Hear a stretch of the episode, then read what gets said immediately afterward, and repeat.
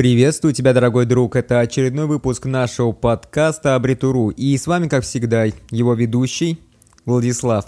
Я сегодня вам хочу рассказать про 5 причин, по которым точно все еще с собой нужно носить именно наличные деньги. Проводил недавно на своем сайте опрос, и согласно статистике, только половина людей носит с собой наличные хотя бы половину времени. А среди тех, кто носит с собой наличные, 50% не носит более чем полторы тысячи рублей в кошельке.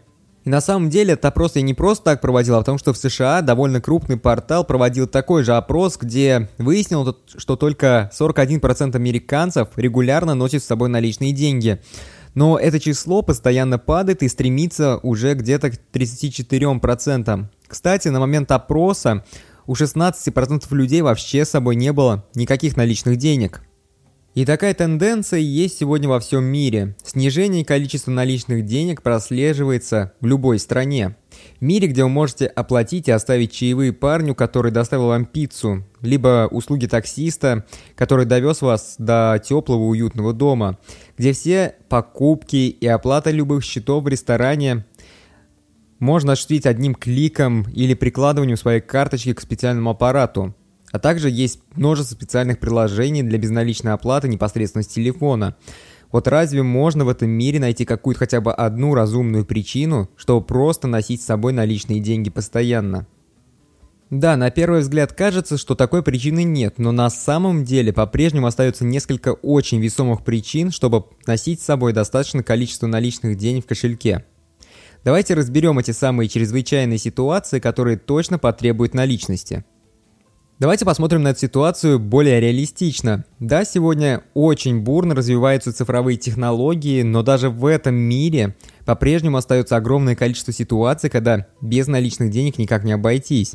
Например, оплата стоянки, различные забегаловки на трассах, которые принимают только наличные деньги.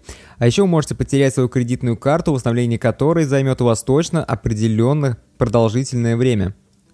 И вот я расскажу вам несколько ситуаций, которые были со мной, и там мне очень срочно понадобились наличные деньги. Итак, это, во-первых, была оплата счета в ресторане, когда моя карточка почему-то никак не хотела считываться. Покупка фастфуда на набережной Самары. Оплата печати пакета документов в местном торговом центре. Оплата проезда в общественном транспорте, хотя в Самаре далеко не каждый рейс позволяет вообще оплатить э, своей картой. Там есть определенные автобусы, которые позволяют оплатить э, непосредственно проезд только в том случае, если у вас карта виза. А вот с мастер-картом я такой пока еще не встречал. Вообще, насколько бы ни была надежна система, сбои всегда имеют место быть, поэтому просто нужно иметь с собой наличные деньги, чтобы не попасть в какую-то ситуацию неудобную. А так вы будете точно уверены в том, что у вас все пройдет хорошо, если у вас есть с собой достаточное количество наличности, чтобы вы могли оперативно решить какие-то вопросы. А еще, кстати, по сей день все равно наличностью намного удобнее платить и давать чаевые каким-то поставщикам услуг. Разумеется, что сегодня даже небольшие рестораны и поставщики услуг, там, к примеру, какие-то парикмахерские, да практически любые магазины позволяют все оплатить кредитной картой, а также не позволяют оставить чаевые. Вот только все это обходится примерно там в 0,2 и даже иногда до 3% доходит от стоимости вашей покупки. Плюс еще есть комиссия за транзакцию, и таким образом каждый раз, когда вы оплачиваете что-то своей картой, вы немного уменьшаете маржу продавца, которая по сути иногда и без того бывает очень низкой.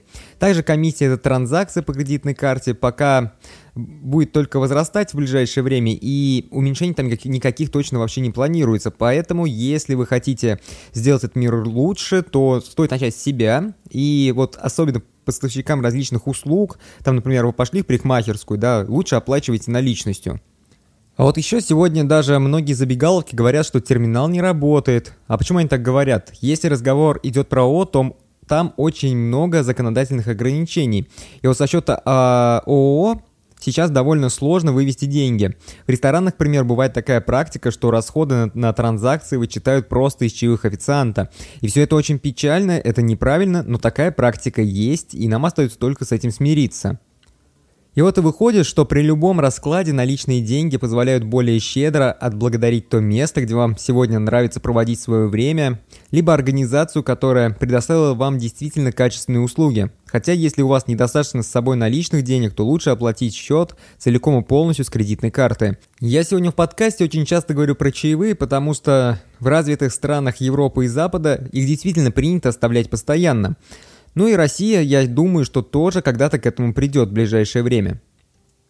А наличные средства, они сами по себе необходимы, чтобы дать чаевые человеку, поставщику услуг, который непосредственно не вовлечен в саму транзакцию. То есть денежные средства – это просто лучший способ отблагодарить сегодня любого человека. Есть целый ряд работников, которые замечают, что их доходы значительно уменьшаются вслед за уменьшением количества наличности в обороте. Например, монтажники, водители и курьеры от все подобные профессии очень часто так говорят, ведь вы не проводите с ними фактическую платежную транзакцию и, как следствие, не получаете возможность добавить им немного чаевых. Если мы говорим про монтажников, то будьте уверены в том, что благодарный монтажник сделает все намного более качественно. Всегда обязательно кладите немного наличных денег в свой кошелек, прежде чем отправиться куда-то из дома. Но если вы эгоист, то давайте говорить немного про вас. Наличность помогает очень хорошо дисциплинировать ваши привычки в расходах. Многочисленные исследования показывают, что люди тратят намного больше денег, когда оплачивают свои покупки кредитной картой, а не наличными деньгами. Материальная наличность делает транзакцию более сложной и добавляет ей немного боли. Ведь расставаться со своими бумажными купюрами намного сложнее, чем с деньгами, которые вы никак физически не ощущаете и даже не видите как таковые. Вы щупаете наличные деньги, отсчитываете их еще до того, как произведете оплату. А это наталкивает на определенные мысли. И исходя из этого можно сделать вывод, что если вы пытаетесь жить в условиях ограниченного бюджета, то вам необходимо рассмотреть возможность совершать покупки за наличные деньги.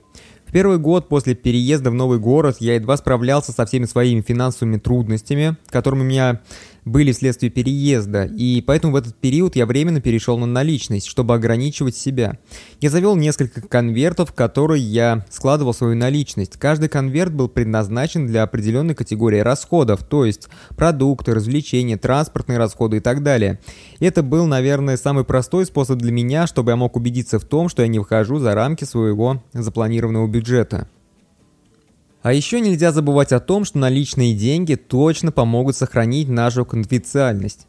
Различные расходы по кредитным картам создают огромное количество данных, доступ к которым можно легко получить, э, если вы состоите в определенных государственных службах. А также некоторые коммерческие организации тоже имеют доступ к этой информации. Вам не нужно быть сторонником заговора или преступником, чтобы вы захотели скрывать свои счета и свою историю. Вообще неприятно, если кто-то захотел изучить все ваши счета, потому что по счетам можно очень многое узнать о вас, о ваших привычках, о привычках того, как вы тратите свои деньги и вот все такое. В любом случае, вам точно не будет приятно, если вы узнаете, что ваши счета изучает какое-то третье лицо, которое к вам никакого отношения не имеет. В то время как некоторые политики и экономисты призывают прийти к безналичному будущему, что, разумеется, в какой-то степени точно неизбежно, нам, простым людям, это точно сейчас не нужно. Наличные денежные средства должны оставаться всегда и везде, потому что именно они позволяют проводить частые низкоуровневые транзакции. При этом наличность немножко децентрализует власть в обществе, а также повышает уровень устойчивости финансовой системы в целом. В нашем обществе хорошо иметь такие вещи, которые не могут контролировать какие-то высшие финансовые элиты. Держать большую часть экономики в стороне от финансовых данных – это отличное решение.